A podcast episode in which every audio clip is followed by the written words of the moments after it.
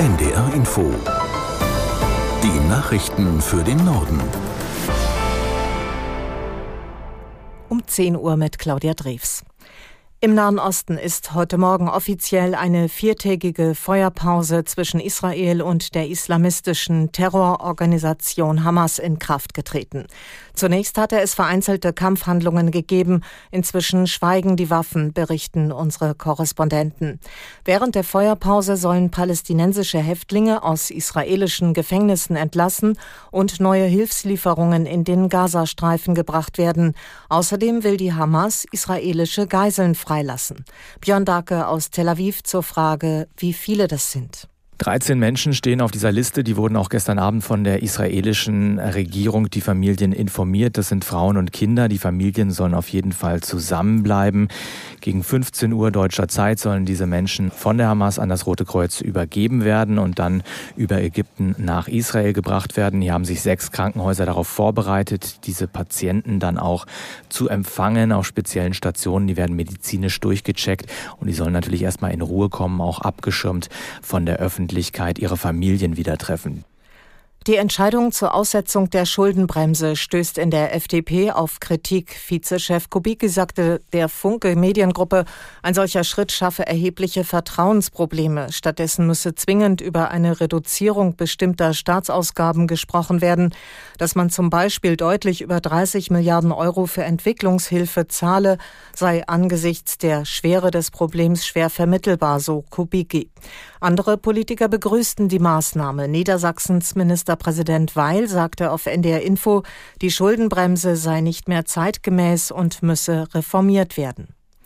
Der Deutsche Kinderschutzbund warnt davor, wegen der aktuellen Haushaltskrise die geplante Kindergrundsicherung zu stoppen.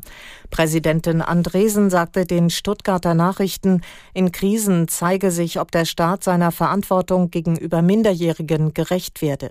Sie verwies außerdem darauf, dass Kinder und Jugendliche kein Wahlrecht hätten. Sie seien somit ganz besonders darauf angewiesen, dass ihre Interessen und Rechte nicht bei der ersten Gelegenheit beiseite geschoben würden. In Karlsruhe geht der Parteitag der Grünen weiter. Am zweiten Tag der Delegiertenkonferenz will sich die Parteispitze wieder wählen lassen. Volker Kinkel in Karlsruhe schätzt ein, wie die Chancen dafür stehen.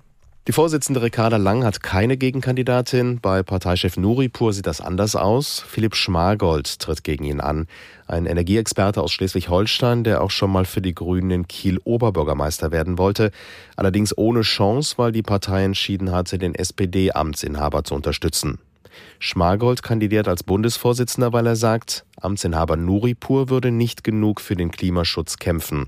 Chancen hat er aber eher keine. Er ist bundesweit längst nicht so bekannt wie Nuripur. Zweite große Wahl neben dem Vorstand. Wer kommt auf Platz 1 der grünen Liste für die Europawahl? Terry Reintke kandidiert. Sie sitzt seit 2014 für die Grünen im Europaparlament und ist schon Co-Vorsitzende der Europäischen Grünen Fraktion. Laut Robert Koch Institut haben aktuell mehr als sieben Millionen Menschen akute Atemwegserkrankungen, Tendenz steigend. In vielen Bereichen, die sowieso schon personell dünn besetzt sind, fallen immer mehr Mitarbeitende aus, auch an Schulen und in Kitas. Marc Frangipane fasst die Situation dort zusammen. Der Grundschulverband hat jedenfalls schon gewarnt, dass Schulen geschlossen werden könnten. Das liegt daran, sagt der Verband, dass die personelle Lage ohnehin da schon sehr angespannt ist. Was es jetzt schon auf jeden Fall gibt, in einigen Schulen läuft nur noch ein Notbetrieb. Der reguläre Unterricht findet da nicht mehr statt. Auch in einigen Kitas sind viele Mitarbeitende krank, deswegen öffnen viele Kitas später und schließen früher. Viele Mediziner meinen, dass diese Infektwelle auch noch eine Folge der Maskenpflicht sein könnte. Denn unsere Immunsysteme sind offenbar noch nicht wieder vollständig hochgefahren. Nach einer Messerattacke auf eine Frau und mehrere Kinder in Dublin wird weiter über das Motiv des Angreifers gerätselt.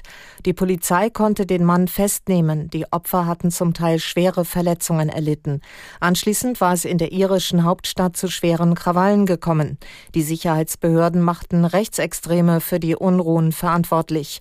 Zuvor war in sozialen Medien über die Nationalität des Täters spekuliert worden, zu der die Polizei selbst keine Angaben machte. Das waren die Nachrichten.